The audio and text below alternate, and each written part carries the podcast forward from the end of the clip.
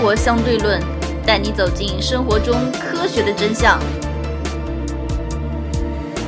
又到了十一月，嗯一年一度的双十一其实已经开始了。嗯，在我们今天节目播放的当天，已经是十一月十日。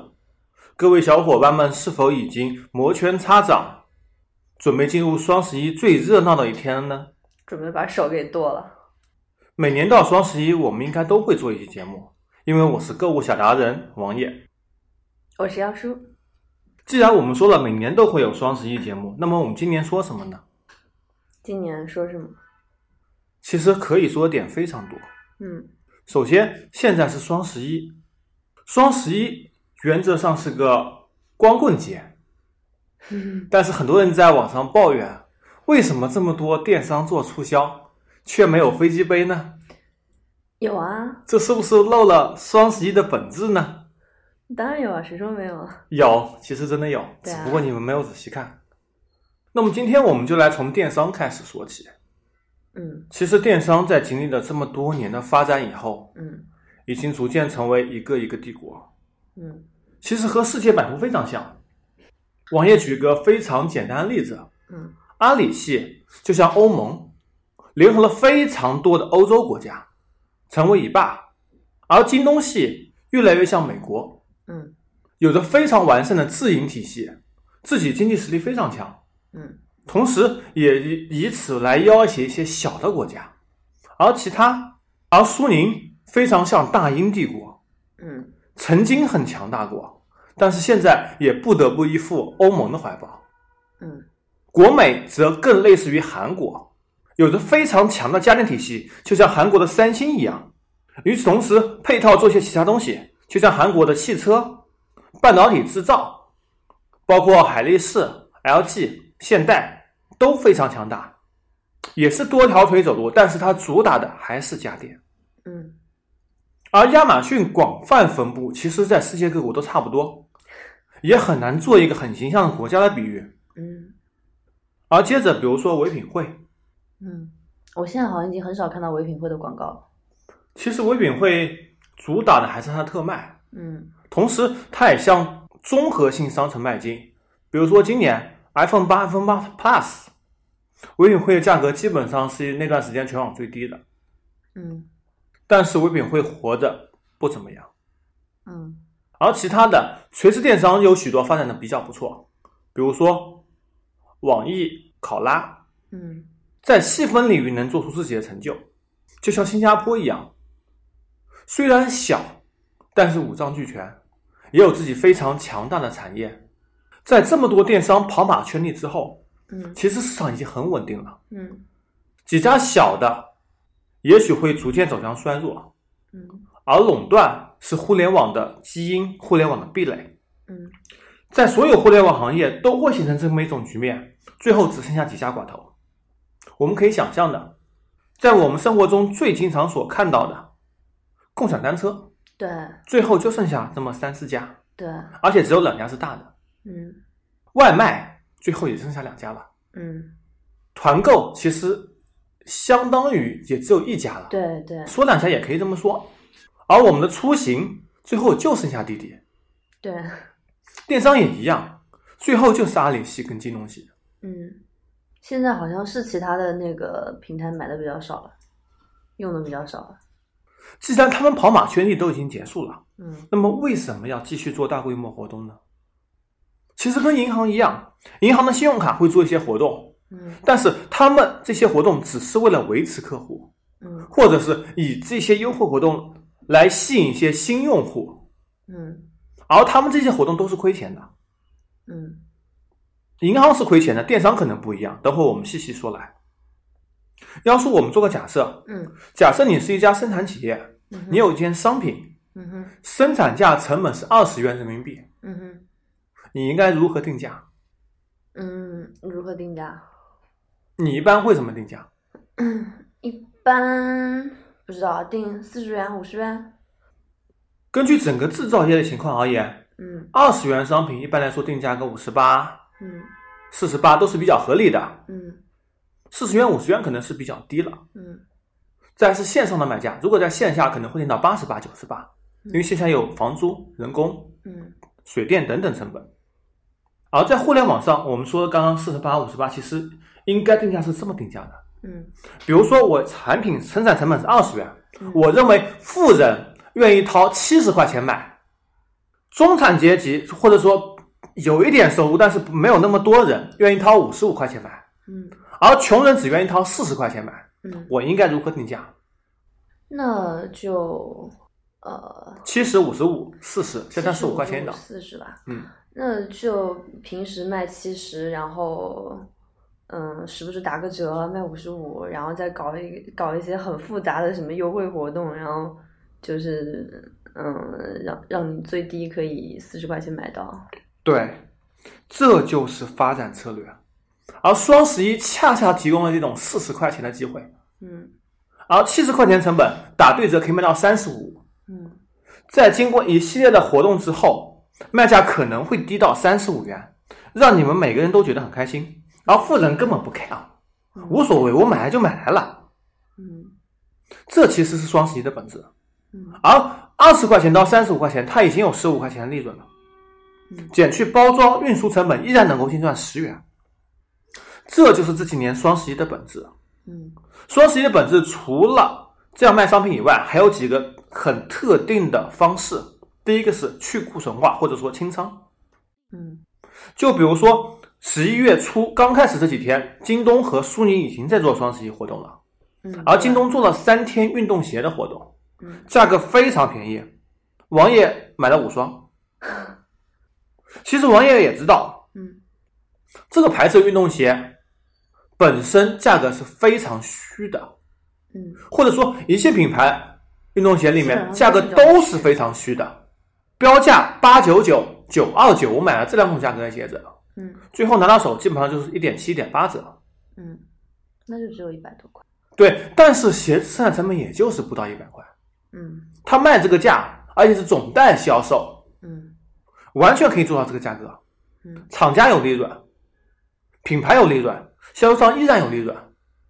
但是你要知道，这个牌子通常在商店里面打个五折的活动都有长队排，而网上促销清仓可能是某一些比较卖不动的款式，嗯或者说很多人认为比较难看的款式。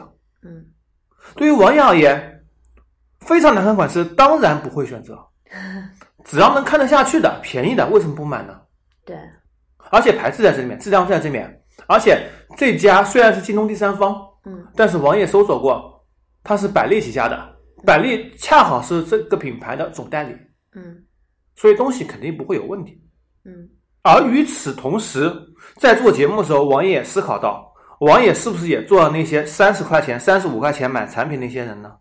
其实正是这样子，嗯，各取所需嘛。对，很多朋友会认为京东某些时候促销会非常给力，嗯比如说一九九减一百，再叠加一百减五十，嗯对，做到二点五折的价格，或者说图书本来就已经打七折了，嗯然后再满九十九减五十，是没满九十九减五十啊，嗯，然后再用优惠券，比如说三百减一百，对对对，也打到两三折的价格。对，那么京东会不会亏钱呢？应该不会吧？这样打折他会亏钱吗？图书打了两折到三折，百货产品打到对折甚至更低，甚至王爷这次比如说五十块钱买了十七瓶蓝月亮，五百毫升的，京东会亏钱吗？应该不会吧？目前体系是这样子的，嗯京东已经越来越平台化了，嗯很多东西说是京东自营，其实并不是京东直接卖给你的，嗯而是很多品牌把它的产品放在京东的仓库，嗯然后品牌直接销售由京东发货而已。嗯。举个例子，就今年的十一月一日，图书做的活动做的非常非常大，嗯。王爷刚好有书要买，嗯。因为王爷是做教育培训这一块的，嗯哼。很多教材需要采购。嗯。王爷看，哇，这个价格真便宜，打到两折，我去书店买最起码要七折，嗯。还是合作的书店，赶快买吧。结果下单它显示，该产品一个账户只能购买两件，而王爷要买六十本，那最后怎么办？最后没有买买不了呀。这个产品就是典型的出版社把书放在京东的仓库，嗯京东提供一个销售平台，提供发货而已，其实是你和图书出版商、出版社之间的交易。嗯，而无论做到什么价格，京东只是抽成，就这个价格跟京东其实没有关系，这个价格和京东其实并没有太大关系。就就就只要你签约合作，符合某个条件啊，以后参加活动，价格和京东没有关系。那就是说，如果他是在亏钱做活动，那也是厂商的事情。对，而且图书印刷成本本来就非常低。嗯抛开图书，家电，家电可以说百分之九十以上都是厂家在京东的店。嗯举个例子，你在京东上面搜索 TCL 的彩电，可以搜索到两种，一种是京东自营，一种是厂家自营，其实都是厂家在销售，你点客服都会转到厂家的客服，嗯而配送部分是厂家直接配送，部分是京东外包第三方的团队给你送上门，嗯价格其实都是一样的，只不过看地区，厂商在某个地区的覆盖程度和京东在某个地区的覆盖程度进行互补。而你如果要退货要投诉，还是找厂家。嗯比如说十一月一日，王爷买了一台 TCL 电视，帮一个亲戚买的。嗯十一月一日凌晨零点零零分下单，然后下午十三点就已经送到了，非常快。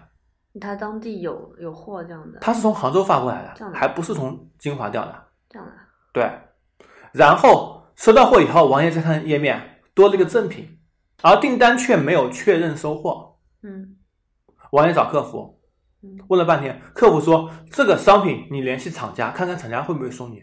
我说这个商品是京东的服务，为为什么联系厂家？他说不好意思，这是跟厂家有关的，这就非常明确了，嗯。就是厂家在卖你产品，嗯。京东只是做个平台，嗯。价格多少跟京东其实并没有太大关系。嗯。而百货类，除非是遇到 bug 价格，嗯。比如说我不应该双重满减的，做到双重满减了，京东可能会给厂家一些安慰。除此之外情况下，京东都是赚钱的。这里有几个好处：第一，京东能够确保利润；嗯，第二，消费者能够确保这是厂家直接卖你的产品，而且价格便宜；嗯第三，厂家走量。在当今社会，量是第一位的。嗯你看，无论什么行业，互联网行业，只要有量了，对，是无论是市值、利润、成本，都会得到非常好的发展。如何收听我们的节目呢？您可以在喜马拉雅、荔枝 FM 或者苹果的播客应用上搜索“生活相对论”，关注爱因斯坦头像的就可以了。再来说说看，今年阿里系和京东系整个双十一的促销重点，嗯他们是如何吸引顾客的？用户该如何撸羊毛？比如说，今年阿里系跟往年一样，还是一个红包。嗯今年红包的玩法跟往年还是有点不同的。它曾经出现过便宜秒杀、转发红包、天猫红包，然后阿里旗下，比如说优酷会给你发红包。嗯最重要一点，今年还有一点是，阿里非常推崇的，先付定金，然后双十一当天付尾款。哦对，那个这个活动王也必须要说一下，嗯这个活动太恶心了。对啊，你直接你直接优惠十五块什么就好了，一定要付三十，然后再抵四十五。对，这样做的好处，第一个是定金明确表示是不能退还的，淘宝和天猫定金是不能退回的。嗯你既然付了定金，你就必须要买这个产品。嗯如果你违约，定金就没了。嗯，而产品本身价格并不便宜，对网友所看过根本就没有便宜货。对，什么是便宜货？就是前五分钟、前一分钟或者前两百件，他会给你一个比较优惠的价格。嗯要知道是双十一当天哦。根据往年的经验，双十一前半个小时都是卡死的，根本不可能下单的。对，下单你也付不了款，而且前多少时间就是完全不可能的，你想都不要去想。对，前多少件还是有可能的，但是也要看这个商品热门程度有多少人会去抢，就是玩一个博弈。然后我看到要付定金东西，比方说想买一点衣服啊什么东西的，看到要付定金那个价格，然后也就完全不想买啊，并没有便宜啊。对啊，只有前多少件、前多少分钟有便宜货，其他商品价格平时都会比双十一便宜。嗯，商家就有这么一个策略，就可能平时人也没有概念说哦，我买东西，然后哎呀，购物节到了，要不买一点吧。这也是一个说法。嗯。但是其实有一点很重要是，去年双十一我们也说到了，嗯。比如说有衣服 A 和衣服 B 嗯。同一个品牌的，嗯。完全一样，也不能说完全一样吧，可能扣子颜色不一样，拉链颜色不一样，一个口袋的颜色不一样，嗯，就是两件产品，嗯哼。一件常年卖四九九，嗯。一件在淘宝、天猫上挂出来九八八，挂了大半年没有销量，双十一给你打个折，打对折，打到四百九十四，嗯，其实也就比平时便宜了几块钱，对，甚至有些恶心的商家，王爷不点名了，之前也爆出过，嗯拿来专供的产品打完折，比原来产品的卖价还要高，这就是双十一的战略。而且它还有什么联合跨店满减的那个券啊，什么四百减五十，哦，谁想买啊？又不是又不是四百减一百五，要知道，京东是可以在厂商头上获取价格的，嗯。而天猫、淘宝都是个人卖家，或者说小型企业，嗯。他们根本和厂商没有议价能力，嗯。而他们却把双十一当成一种狂欢，一种赚钱的狂欢，一种刷单的狂欢。因为在这一天，刷单完全不可能被察觉，也没有人会去一笔一笔订单去监控对。这是否刷单。对，所以这就是个狂欢，这是卖家的狂欢，而买家永远没有卖家精，嗯卖家不会给你做亏本的生意。嗯就像我们刚刚所说的例子，你虽然三十块、三十五块买到一个产品，你觉得很便宜，其实商家依然有利润，他们不会亏钱卖你东西的。对，真要亏钱，就是那种新店家为了刷信用，嗯亏几块钱，亏个运费是可以承担的，因为现在刷单成本非常高。嗯而新店铺会入你眼吗？会在双十一当天入你的眼吗？基本上不会吧，嗯都要信誉好的天猫旗舰店，能够引起更多人的目光。而且还要有钱买推广啊，嘣儿一下就弹过来。推广像淘宝直通车都非常贵，基本上都是烧钱买卖。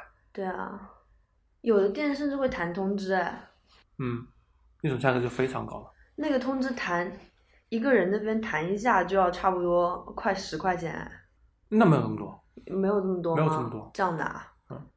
像淘宝 APP 首页的广告，嗯那个单条，嗯呃，之前去年上半年淡季时候价格是一天两万，双十一当天的话，这种价格应该会炒到哎，上百万。它那个条不是也是定制的嘛？就是跟对，定制的，然后滚动那种条，嗯，是在中间的，顶上我还不知道价格。弹通知那个要多少钱？嗯，具体我也不知道，可能也要看点击，可能弹出可能比较便宜，点击会比较贵。有的时候因为像直通车一样都是看靠点击，有的时候可能有个东也是竞西，价排名也是不一样的，看谁出价高给谁。现在我是通知关掉了，之前没关的时候，刚有刚有这个的时候，嗯，一件东西放在购物车里面三五天没有买，然后啪弹一个通知说，哦，这这件东西在你购物车里已经好几天了，现在怎么怎么怎么，赶快来买啊，怎么这种可能不要多少钱的，这样的啊？只要买一个服务，它系统会给你推的。哦，再说到京东，京东其实促销在十月三十号、三十一号就已经开始了。嗯其实，在十月底就有一波非常大的优惠券活动，而且价格也还是比较好。而十月一日是正式高潮，十月一日非常多的产品做促销，而且非常多品类都做到历史最低。王爷在十一月一日当天也帮别人下了快两万块钱东西，我这期间买点东西几号买的忘记了，上个礼拜三，那是三十一号。上礼拜三应该是三十一号，对。嗯，然后我妈说她要买保健品，那明知道没有用怎么办法呢？老妈要买还不是得买。然后她那个时候全球购的那个保健品是二九九减一五零嘛，嗯，然后再还有那个嗯七九九减三百的券可以叠加用。嗯，那还是比较合算的。对啊，我最后我最后买的那个我自己买的那个善存一百二二十片的，嗯，打完折是二十四块钱。嗯，那还是比较不错。嗯接着没几天，京东都会有一些活动吧，像这几天在做路由器，但是路由器其实是涨价在打活动。嗯超市做的比较厉害，因为京东超市之前已经宣布，它已经是全国最大超市，超过所有线下超市。哎，我好像很少在京东超市买东西，它哪一块是归超市，哪一块是超市就是日用百货都是超市啊，食品就都超市、啊。所有这些都是归在那个京东超市里面，不是像天猫一样专门有一个，就是阿里自己弄的，是天猫超市。嗯，天猫超市是阿里自己弄的，其实什么都卖，其实就是一个自营的一个嗯 B to C 店铺。而京东是把百货类的都归到超市里面，超市里面，对就没有专门弄一块这样子。对，因为它是家电、超市、三 C 这几个大分类。不过现在，不过现在天猫以前天猫，你想买一点零售的东西，什么方便面啊，什么饮料，还挺方便的。现在都没有了，什么饮料、方便面都要整箱买，嗯，也很少去消费了。因为这种也涉及到他们仓储成本嗯。跟包装成本，因为嗯。现在包装也贵，人工比较贵。嗯。而通常买超市产品呢，基本上要么家庭，要么办公室凑单会比较多一些。那我们再回到京东超市，嗯。其实京东超市买产品会有几个技巧，嗯。是通过优惠券来找产品，在啊优惠券里面点击使用，然后再会弹出一个优惠券，可以使用优惠券的产品的页面，嗯然后再进行搜索和选择。嗯，而这点在其他几家都是做不到的。有啊，苏宁可以做到，但是比较乱。阿里有，天猫是没有的，天猫超市是没有的。啊，天猫超市是没有，然嗯后那个、呃有的，比方说参加活动的那个点优惠券进券进去是能看到参加活动的，可以吗？可以的。哦，那我还不知道，因为我可能买的比较少。嗯然后很多人跟我抱怨，问我这东西怎么弄，我说我没有见到过。我只知道苏宁和京东是可以的。嗯 OK，那么下面一个话题，嗯大家在选购电子产品的时候，应该选择在什么地方买？什么地方买？苏宁的价格很多时候会比京东便宜，嗯但是苏宁在三 C 这块的售后投诉率非常非常的高。嗯而苏宁这块，你打客服电话找客服是解决不了任何问题的。苏宁遇到问题应该怎么处理？唯一的做法是冲去门店找门店经理理论，嗯，那是挺麻烦的。会非常麻烦。但是门店经理通常都会给你处理的比较妥当，嗯因为他们有这个权限嘛。嗯而京东你就非常放心了，有问题直接退换货都可以，只不过等待周期可能会比较长，因为京东现在售后周期是越来越长了。哦，是的，除非是你的产品本身有问题，或者是刚刚购买十四天之内可以直接换新的，他会给你直接换。嗯就王爷举个例子，王爷之前上个月刚刚换了一条内存，众所周知，现在内存价格是涨了又涨，涨了又涨，涨了又涨，内存理财产品。内存比金条还贵。嗯。按重量算的话，嗯。一条八个 G 内存居然涨到了九百多。哇，而王野当时八个 G 内存是一百多买的，因为这个内存买了非常非常多，王爷坏了随便点了一条，到京东去返修，嗯。遇到一个问题，京东说我给你换新，但是你的商品原来购买价格是一百八十九，嗯根据我们的规定，我们只能乘以三的价格以内，而乘以三价格根本就没有内存条是这个价格的，价格超过乘以三，领导就不批。我说内存现在就是这个价格，内存已经涨了四倍了，你凭什么乘以三给我？他说你要么换什么什么什么牌子，一个杂牌，嗯那个乘以三价格多一点点，我看看领导能不能批给你换。我说我不要，他说那就只能这样子，我给你拿到厂家去维修，等下周期可能是十五个工作日，那就只能等了。嗯所以王爷非常后悔，我为什么不买当时这条内存另外一个两百六十九买过价格点呢？到八百块还有产品可以换新。而在天猫，你如果产品坏了想维修，先寄过去，自己掏运费。他如果能给你修，那就最好；能给你换，那就更好。嗯通常要经过非常长的周期，还扯皮，件丢了，你找谁投诉都不知道。哦，我现在碰到一个很，就跟可能电商没有关系，跟厂家有关系，他们直接就给你一个保质期，然后就保质期之内你有问题，我也不给你修，就给你换，过保了那我就没办法，对，是的，都这样。因为很多东西本来就很难维修，嗯或者说他给你换了，嗯第一年是换新品，嗯第二年是换良品，良品就是别人维修好以后的产品，嗯都有这种措施的。嗯所以电子产品呢，如果是电脑配件，你线下也可以买，因为线下价格现在本来就不不是太贵，嗯跟线上差不了多少价格。如果你认为这家店家能够活下去的，你找他购买也是没有问题的。嗯否则，你就尽量别选择天猫。苏宁的话，你如果附近门有苏宁店面，没有任何问题，大胆放心的买。附近没有苏宁店面的话，京东吧还是比较安心靠谱的，嗯，就是可能会处理的比较慢。嗯那么好，现在我们生活中，小到柴米油盐，大到家电、汽车，甚至房子都可以网上买了。嗯为什么线下反而成为了另外一种趋势呢？方便啊。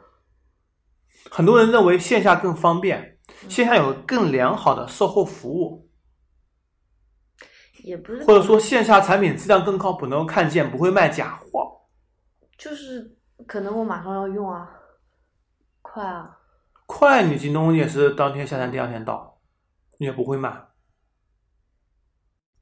主要还是主要还是可能更多的像比方说楼下那种左邻右舍的店，哎，我马上那是便利店，对对对我指的是这种嗯。商场、大型卖场，大型卖场比，如说万达，现卖场里面好像，比如说各种的手机店，OPPO、vivo、嗯。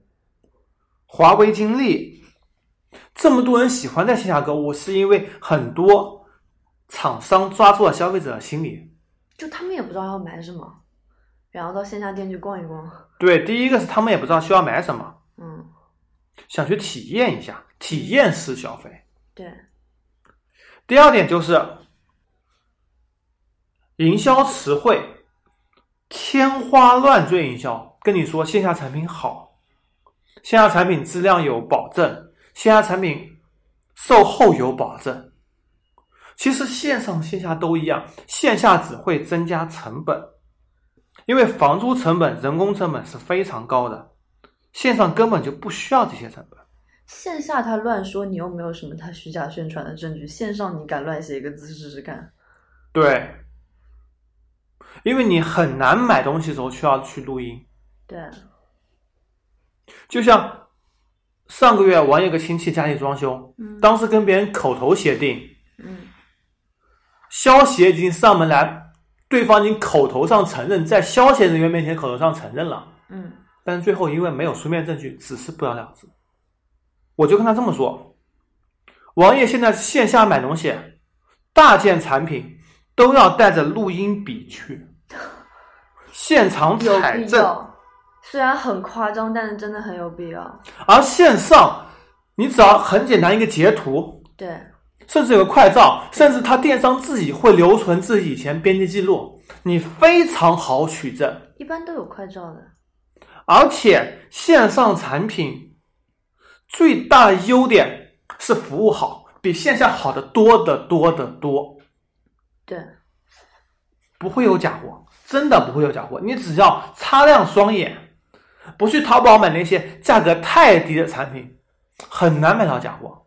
嗯因为淘宝现在对假货处理已经是非常严了，而相对应的，假货在阿里系已经流到了闲鱼平台，闲鱼上假货太多了。不光是假货，还有骗子。之前不是有这么一个段子吗？嗯应该也是个真事情，不是段子。之前一段时间，淘宝对假货打击的非常严，就有人在淘宝上买产品，问卖家：“你这是不是高仿？”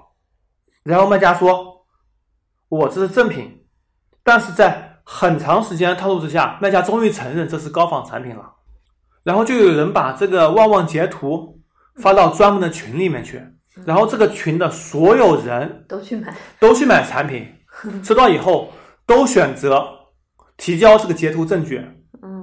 叫做退款不退货，然后白拿的货，商家损失几万，圈子越做越大，越做越大，嗯。很多个人卖家卖假货卖家都死绝了。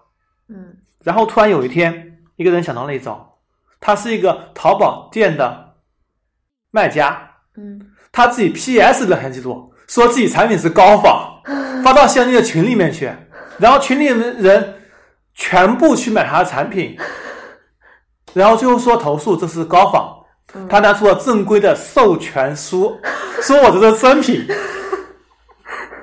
好吧，而且过了退货时间，过了七天，嗯。退不了了。嗯。然后这个卖家就狂赚了一笔，套路与反套路，套路与反套路。所以现在天猫上你也比较难找到假货，或者淘宝上假货也会相应的少一点，有的只是没品牌的产品。这些你硬说假货吗也能算，但是在认定里面这不属于假货。嗯你只要认准品牌去买，很少会有假货产生。所以各位尽量选择在网上购物，线下我们留给餐饮吧，留给服务业吧。嗯也希望我们的国家能够更多人从事服务业，把服务业做好，像美国一样，百分之八十 GDP 来自于服务业。嗯，那么今天节目到此为止，拜拜。拜拜。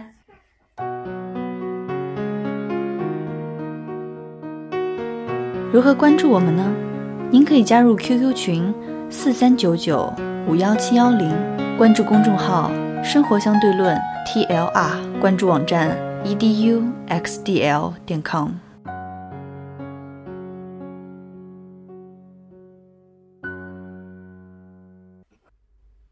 今天彩蛋，我们来说说看电商的一线员工，嗯。无论是电商还是美团、饿了么，嗯。或者是顺丰等快递，经常把一些锅甩给一线员工。嗯。之前我群里有个朋友，他在群里说，今天来的顺丰小哥又换了一个人，之前两个人在不到一年中都走了，都和他抱怨，说是顺丰克扣一线员工工资，说你做的不好，扣你工资，扣的非常的惨。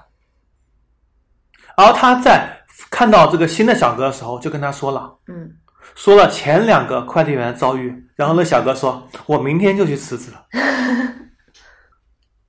而美团和饿了么也差不多，他们一些员工还是比较苦逼的，嗯虽然看着收入不低，嗯但是如果延期配送，投诉罚款是非常严重的。嗯而王野自己也投诉过非常多的快递，因为不送或者丢件。嗯之前又买过一个四块九包邮的东西，然后快递员没有送，过了一个礼拜也没有送。嗯后来王爷去投诉了，快递员跟我抱怨说被扣了六百块钱。我说我打你好几次电话，都没人接。他说好、算了吧，算了吧，下次会给我送来。结果第二次、第三次依然没有送，我又投诉了。同一个地址，同一个人，而且包括我的同事，嗯这家快递都不送，电话也不打，送也不送。王爷觉得很无奈。你说投诉吗？也不是；不投诉吗？也不是。不投诉送不到东西，啊投诉了嘛？对你，我觉得损害比较大。毕竟虽然收入不低，但是还是社会底层。哎，他为什么不不送呢？我不知道，可能因为我成本太高。好吧，而在电商狂欢的背后，双十一产生多少快递？这些快递是否暴力分拣？是否配送人员受到不公平待遇？我们也要向有关部门呼吁一下，因为现在快递已经涨价了，在十月份快递几家都涨价了一块到两块，在物流成本上涨之后，快递涨价其实也是理所应当的。而与此同时，网上也并没有太多抱怨快递涨价的声音。我们也希望快递小哥能够活得更好，因为很多人在收到快递的同时，也是心情最好的时候。是的，我几乎每年双十一都要都要丢件。之前有个段子怎么说呢？嗯，有你的快递，有你的快递儿。